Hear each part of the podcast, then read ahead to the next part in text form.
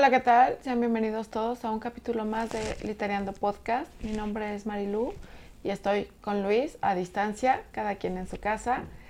Ambos somos creadores de contenido de la página Biblioteca Social. Como ya saben, bueno, pues estamos haciendo otro capítulo más de Literando Podcast de nuestra segunda temporada. ¡Yay!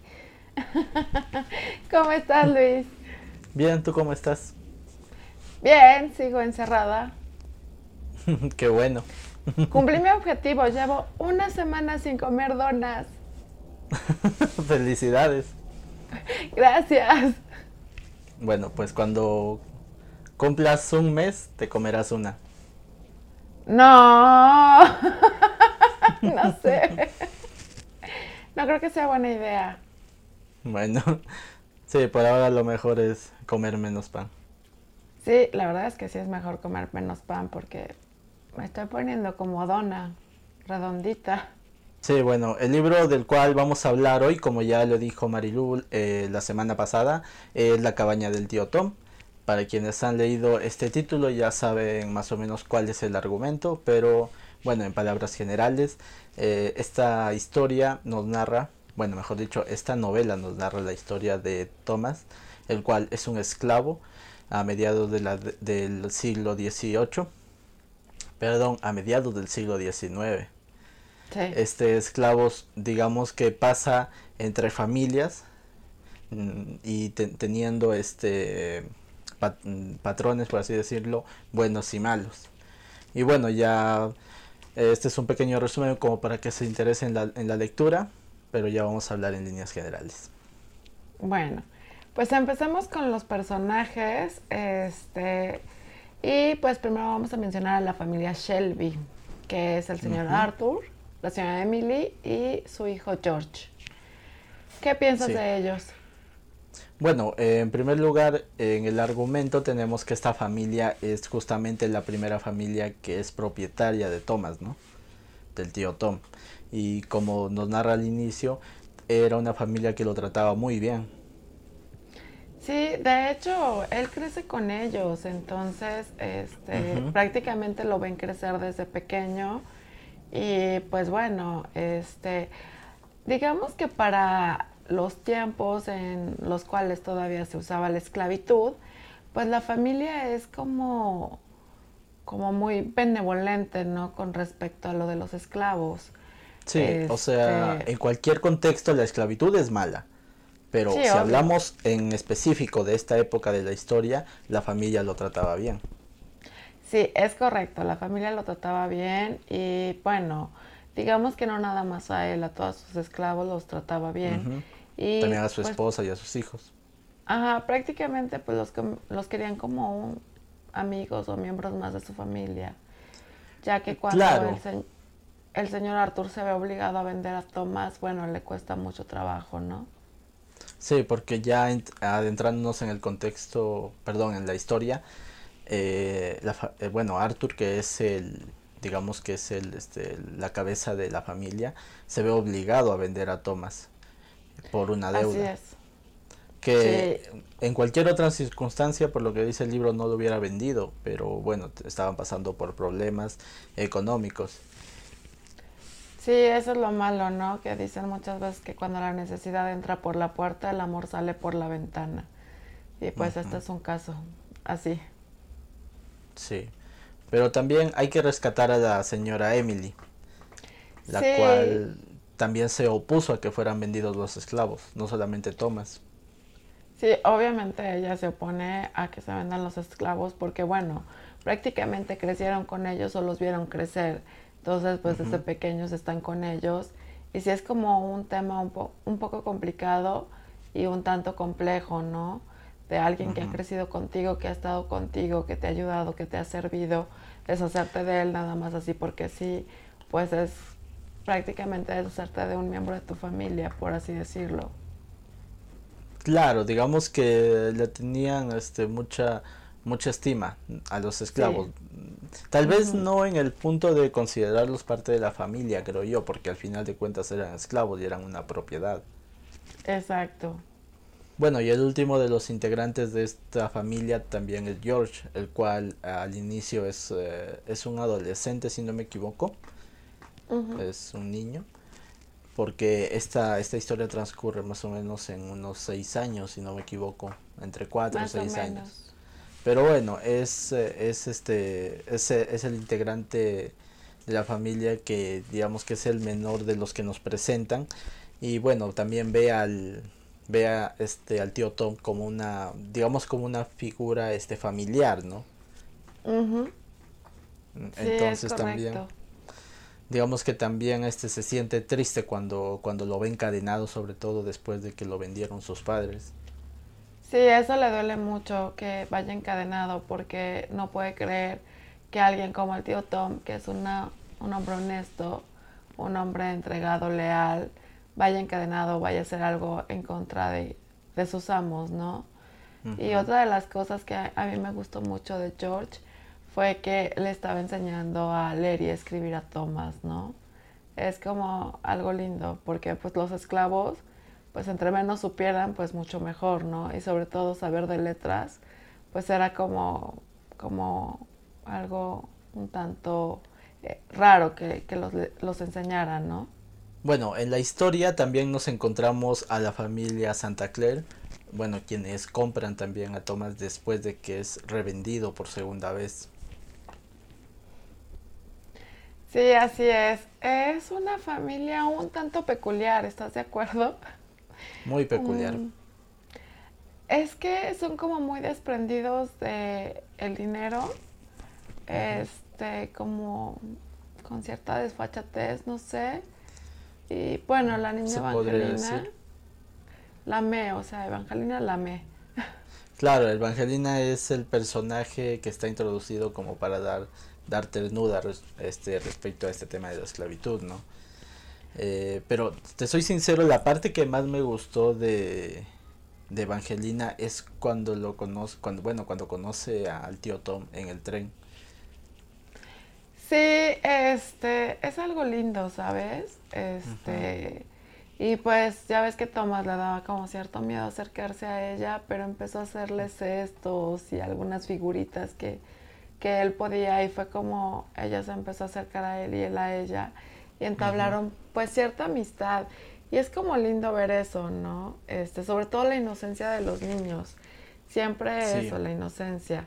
A mí, bueno, un niño siempre va a tener esa inocencia y no va a haber realmente, este, bueno, no diferencia entre muchas veces entre el bien y el mal, ¿no? Y sobre todo que se puede llegar a encariñar fácilmente con las personas. Y bueno, esta niña era una, una muestra de inocencia completa, ¿no? Claro, o sea, digamos que ella creció viendo eh, la esclavitud en su familia y no, y no solamente ahí, sino en toda la sociedad, ¿no? Entonces cuando conoce al tío Tom le dice a su papá que, debería comprarlo. Sí. Y esa parte esa parte se me hizo muy muy interesante porque claro, vemos a un niño que habla de comprar a otra persona. Tal vez eh, en su inocencia no entiende del todo los conceptos de libertad, de esclavitud como te digo, creció bajo esa, bajo esa perspectiva. Sí. Pero hasta cierto punto le da ya, digamos que un aire de tranquilidad al tío Tom porque eh, ya es comprado por una familia buena después de haber tenido un, este, un esclavista como dueño. Pues sí, es que siendo sincera, la primera familia donde está Tom y la segunda le va muy bien, ¿no? Es sí, le va muy bien como algo bueno para, para él, porque si bien estamos hablando de esclavos, pues bueno, este, los trataban como material, como mercancía, casi casi como, como animales. Entonces, el que reciban un buen trato, pues habla mucho de las personas. Claro.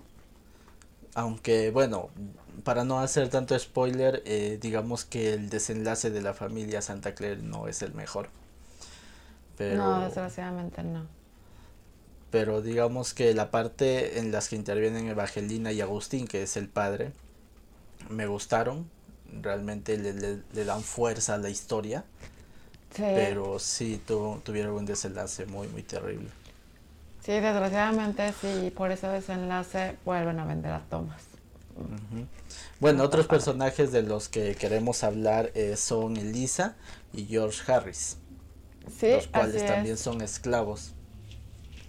Sí, y también ellos empiezan en lo que es la este la granja o la casa de los señores Shelby y bueno, Elisa escapa porque pensaban vender a su hijo junto con Tom y ella decide escapar, pero tiene un marido que trabaja en una plantación cercana y digamos que el,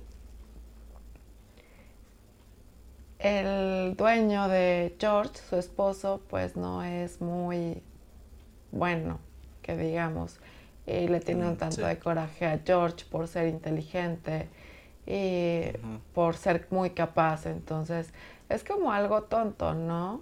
No sé. Claro. Mira, si lo vemos este desde nuestra perspectiva, sí es muy tonto, porque al final de cuentas, si alguien es capaz, por más que sea un esclavo, te podría ayudar. Exacto, exacto, podría facilitarte muchísimo la vida, ¿no?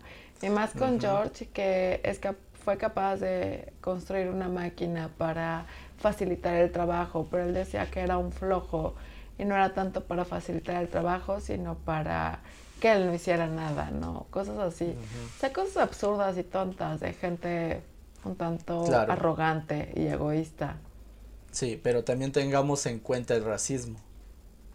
Sí, desgraciadamente, bueno, el racismo todavía es un tema en estos en estas fechas y es como algo tonto, ¿no? O sea, todos somos personas, todos somos iguales, todos tenemos la sangre roja, por Dios en fin. Sí. Pero bueno, o sea, la verdad es que, pues, ¿qué se le puede hacer, no? Pero se me hace una pareja muy peculiar, bueno, una familia muy peculiar, porque la verdad es que son demasiado valientes al intentar escapar para llegar a Canadá y este y ahora sí que llegar a una tierra donde pueden ser libres y las travesías que pasan pues no son nada fáciles, ¿no? Cualquiera se hubiera rendido o cualquiera hubiera entregado a su hijo. Tuvieron una, prácticamente tuvieron hazañas casi, casi fantásticas, por así decirlo, para poder escapar de, los esclavistas y poder huir a Canadá. Es correcto.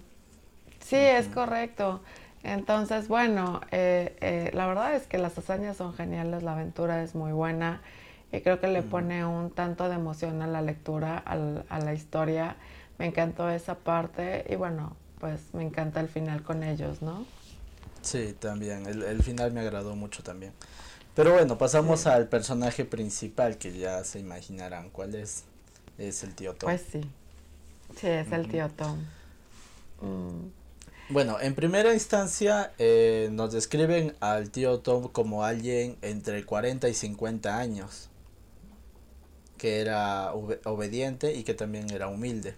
Sí, este es una, un personaje lleno de bondad, o sea, te lo describen muy bondadoso, muy este caritativo, muy acomedido, eh, le gusta hacer su trabajo, cumplir con, con, lo que tiene que hacer, pero también le gusta ayudar a los demás, este, consecuentarlos, ayudarlos. La verdad es que el personaje del tío Tom se me hizo como muy tierno y bueno, o sea, eh, ir con la historia que primero estuvo con los Shelby, después con los Santa Claire, tú dices, bueno, no está tan mal, pero ya al final, ah, no, bueno. Sí, o sea, el, final es, o sea, no, no queremos hacer spoiler, pero el final sí es muy, muy triste. Eh, Demasiado triste, yo lloré. Bueno, respecto al personaje del tío Tom, debo decir que, como ya lo dije creo en alguna otra, en alguna otra ocasión, no me gusta mucho esos personajes que o bien son buenos o bien son malos. Yo creo que deberían mostrar los personajes un poco más con matices, porque realmente la humanidad es así, la humanidad tiene matices. Sí, eh, estoy de acuerdo, la humanidad tiene matices, pero ¿nunca te has encontrado con una persona así de buena? Yo sé eso, o sea, yo me he encontrado con personas así, buenas, bondadosas y todo lo que quieras, pero también esas personas tienen sus matices. Y yo veo en el personaje del tío Tom, veo incluso que se llega a un tanto a romantizar la, este, la sumisión. Bueno, siento que la historia lo que hace es poner a la gente de, de, piel oscura como muy buena, como muy linda, como, como los eh, mártires de la historia, por así decirlo. Los pintan demasiado buenos. Y yo no digo que no fueran buenos, pero pues reconozcamos que también hay mucha gente mala, ¿no? Entonces, y como tú dices, matices, ¿no? Y pintar a todos así como angelitos, pues la verdad es que... Mm, no sé. O sea, con esto no digo que el personaje esté mal, el personaje está bien. Debo decir que me faltó un poco en la construcción del personaje, pero en líneas generales y para propósito de la novela y sobre todo en el contexto social en el que en el que se movía, pues digamos que es lo adecuado, ¿no? Pero ya si lo vemos desde este desde un enfoque más actual, pues sí siento que le faltó un poco más de construcción al personaje. Es correcto, le falta. Pero bueno, ya entrando un poco en los recursos literarios, eh, esta, esta novela está escrita en tercera persona y también está escrita en prosa. Es correcto. Pero hablando un poco ya del contexto histórico en el cual se desarrolla la novela, si no me equivoco, la novela fue publicada más o menos unos 10 años antes de iniciada la, la guerra de secesión. Sí, así es, es correcto. Una guerra, bueno, como ya saben, este, un conflicto en el cual se enfrentaron diferentes estados desde Estados Unidos por, por la esclavitud ya sea los que estaban a favor o en contra.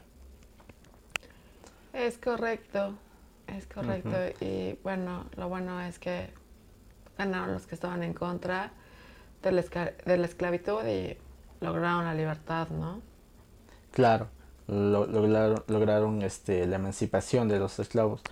Pero bueno, eh, algo interesante y como ya lo dije es que digamos que este libro contribuye eh, bueno, la novela contribuye a, esta ideología de, buscar la libertad de, los negros. Y claro, eso está bien, ¿no? Pero eso, eso es si lo vemos en el contexto social de esa época. Pero como ya lo dije, pues eh, eh, creo que sí romantizan demasiado esa parte. Sí, la romantizan demasiado, estoy de acuerdo contigo en esa parte. Digo, la historia me gustó, pero sí, este, los pintan como muy buenitos. Entonces también pues debió de haber un poquito de matiz. Este, pero pues bueno, ahora sí que ya está escrita. Claro, o sea, como dije, para efectos de ese movimiento, de, de esas este, ganas de buscar la libertad de, de, los esclavos, funciona, funciona bien. No hay nada más que decir respecto a eso. Pero bueno, eh, ya este, hablando un poco de los temas ya, ya de, la novela. En primer lugar, como ya, como ya es evidente, eh, está el tema de la esclavitud. Sí. Sí, de hecho, este, nos manejan bastante bien lo que es el tema de esclavitud. Eh, digamos que este, de cómo eran, ¿no? Este, y cómo los vendían, cómo los trataban, o sea, digamos que hacían un tratado, eran como tratantes, ¿no? Y pues si te tocaba estar en una casa donde te trataran bien, pues ya lo hacías, pero si te tocaba un, un amo o un dueño, este, un tanto agresivo o abusivo, pues no te iba a ir muy bien y los latigazos al pie del día, ¿no? Claro, y sobre todo cuando habían intereses este, respecto a la producción del algodón, que obviamente en los estados sureños de Estados Unidos era muy fuerte y, y por eso justamente necesitaban mano de obra. Sí, es correcto, y necesitaban mano de obra pues que tuviera la fuerza, ¿no? Para aguantar las jornadas y demás. Y pues muchas veces, bueno, en aquel entonces no eran jornadas de ocho horas, era de sol a sol. Exacto. Y muchas veces, este, se ocultaba el sol y seguían trabajando, ¿no? Seguían haciendo otras cosas, a lo mejor ya no en la plantación, pero sí dentro de, la casa o las caballerizas, otra cosa. Este, Otra de las cosas que me dio como un tanto de, ay, ¿qué onda, no? Eso de que alquilaban a las personas para otro tipo de trabajos, ah, este, para ganar dinero por su trabajo, ¿no? Es como que, perdón. Claro, y es algo, por ejemplo, que incluso se ve hasta hoy en día eh, en las zonas, este, por lo general, este, sierra de, diferentes países, donde, este, digamos que se prestan a los animales justamente para esas tareas. Sí, es correcto, es correcto, y es como un tanto no sé. Claro, o sea, ya hablando de seres humanos, ya la cosa cambia. Este, sí, es, que estamos hablando de personas, o sea, no sé, es como, a lo mejor en esta época es algo difícil de entender, ¿no? Pero yo creo que todos tenemos un pedacito de humanidad y entendemos que, que eso no es correcto, ¿no? Por mucho que sea la época. Claro, y bueno, es que en realidad a los negros se los equiparaba casi con los animales. O sea, y es lamentable esa forma de pensamiento, que ya llegaremos a eso por qué. Pero bueno, ya vemos, digamos, los primeros este, vestigios de las personas que empiezan a pensar diferente, a cuestionarse, no sé, oye, tal vez estamos haciendo mal en tenerlos como esclavos. Exacto, exacto sí llega como esa cuestión, ¿no? De, de oye, pues, ¿qué estamos haciendo? Eh, es que es eso, o sea, las diferentes posturas que nos muestran aquí, ¿no? De querer, este, liberar a los esclavos y otra es no liberarlos, ¿no? Entonces, digamos que mm, en el libro nos muestran que muchos estaban en contra de la esclavitud de, las personas de color, de, piel oscura. Entonces, pues bueno, este, nos enseñan como, como las dos partes, pero más a favor de que ya no haya esclavos. Claro, eh, justamente el, el, objetivo de esta novela era proponer eso, la libertad de los esclavos y obviamente. Y es que pues no iban a poner, digamos, todo el contexto de los esclavistas, ¿no? Que era más económico en realidad. Incluso hasta el día de hoy muchos debaten eso. O sea, creo yo que no es un tema para debatir ya actualmente. Pero muchos dicen que la, la esclavitud, o bueno, la emancipación de los esclavos trajo consecuencias económicas desfavorables para los países que lo impusieron. Pero claro, eso es llevar el debate solamente al tema económico, cuando en realidad debemos enfocarnos en el tema humanista. Es que se estaban ahorrando la mano de obra, por eso. Claro, eh, eh, por eso te digo, es el tema económico, pero en realidad no se está evaluando la humanidad de cada persona y sobre todo los derechos que, que debe tener. Exacto, o sea, somos personas, como porque vamos a trabajar y de gratis, ¿no? O sea, espérame. Y bueno, en realidad esto viene a partir de, un prejuicio y es que, como te, lo comentaba, o sea, incluso en el mismo libro se, hace este, mención a los hijos de Canaán. Sí, sí, eso es así como que, oye, espérate, ¿qué te pasa? Porque los denigras así de esa manera, ¿no? Por así decirlo. Que para mí no es denigrante, pero digamos que ya en un contexto bíblico sí lo es. Claro, bueno, para quienes no entiendan esto, vamos a ampliar un poco aquí el tema. Y es que, para quienes saben, hay una parte de la Biblia en donde se dice que después de que Noé este, ya mm, pusiera en tierra firme el, arca y bajara con sus hijos y los animales y todo, uno de sus hijos, que es justamente Cam, lo ve desnudo. Y es aquí donde Noé eh, lo maldice en nombre de Dios y todo eso. Y bueno, dijo que toda, toda su descendencia iba a ser maldita. Y es justamente bajo, bajo este predicamento en la Biblia que usan para poder esclavizar a otras, a otras etnias. Es correcto, es correcto. Y la verdad es que no se vale porque los veían como si fueran animales. Y sí, justamente por eso. No, este, y bueno, o sea, poner a, decir que son ellos los descendientes de Cam, pues la verdad es que no lo sabemos. Entonces. Claro, es que la, lo narrado en la Biblia, en mi opinión, es más, este, más figurativo. Eh, pero claro, digamos que se, se, usa justamente esta cita en la Biblia para poder aplicar la esclavitud y también aplicar el racismo, obviamente. Es lo que te digo, o sea, la Biblia está escrita de tal manera que este, se puede malinterpretar. O más bien, lo van a entender cada quien a su manera, ¿no?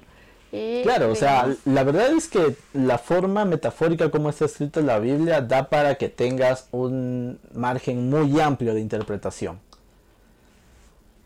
Exacto, y tener un estudio de la Biblia, pues bueno, o sea, tendrías que ver las mil y un posibilidades.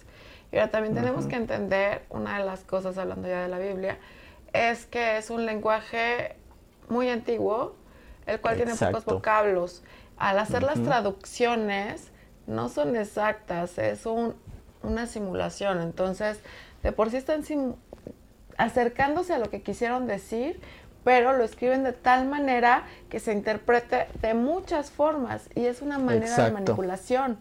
Y eso lo vemos justamente aquí en el libro, ¿no? Cómo manipulan a, a, raíz de la religión o de la, de la Biblia, del cristianismo. Sí, o sea, toda, toda esa interpretación que le dieron sirvió para eso, justamente para este, proporcionar la esclavitud.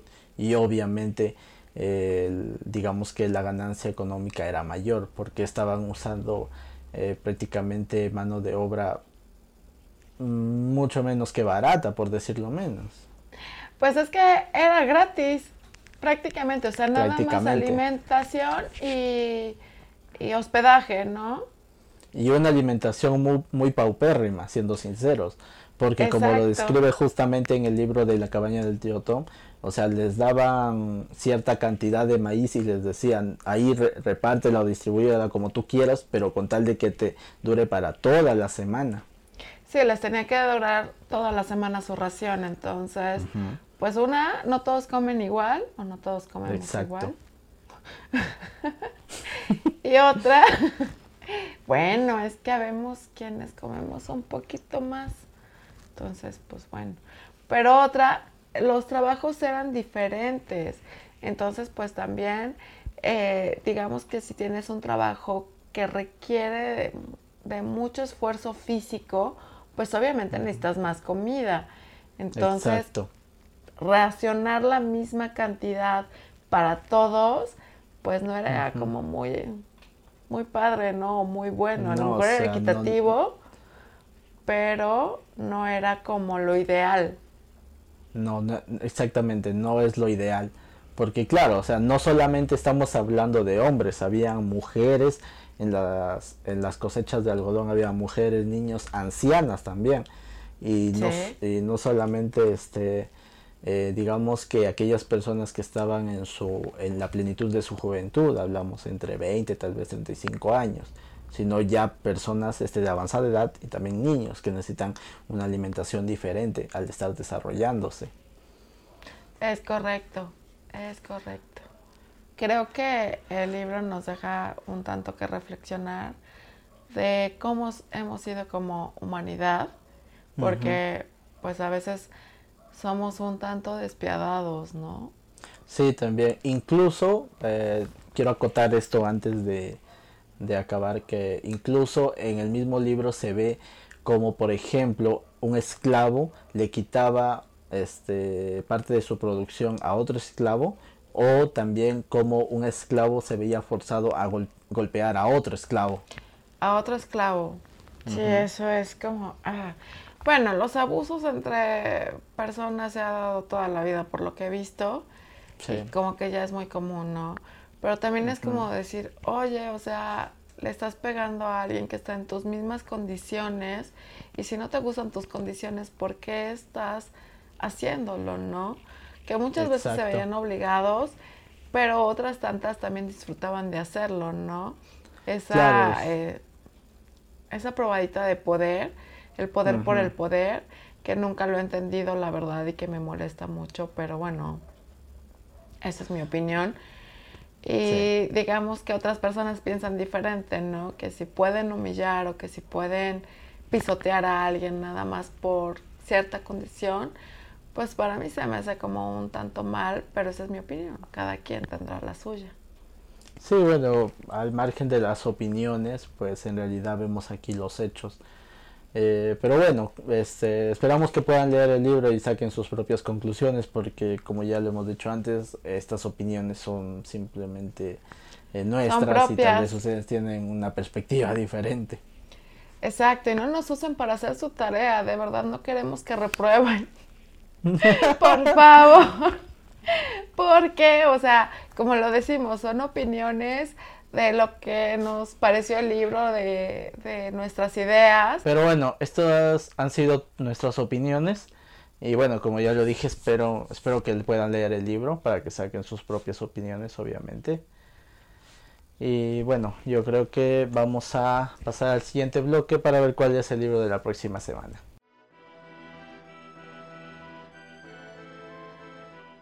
Pues ya estamos de regreso, queridos todos, y bueno, pues les nos va a decir de qué libro vamos a hablar la en el próximo capítulo y siéntanse en suspenso.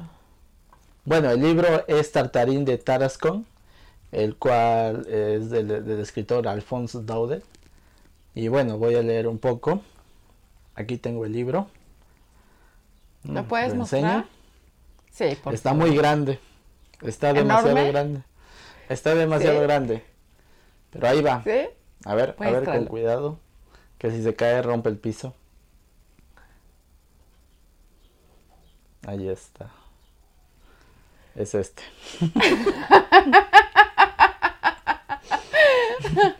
Me encanta tu libro, está enorme. Está genial.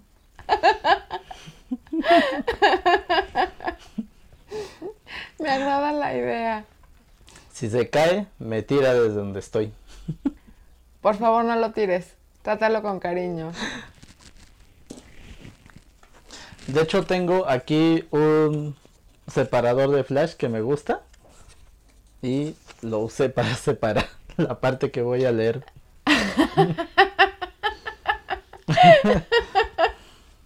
Creo que habría que comprar un separador para ese libro. O más bien hacerte uno para ese libro. Ya tengo uno, justamente. Este sí entra aquí. Ah, bueno, ese sí. Me encanta este también. Pero muéstralo mejor porque no se ve.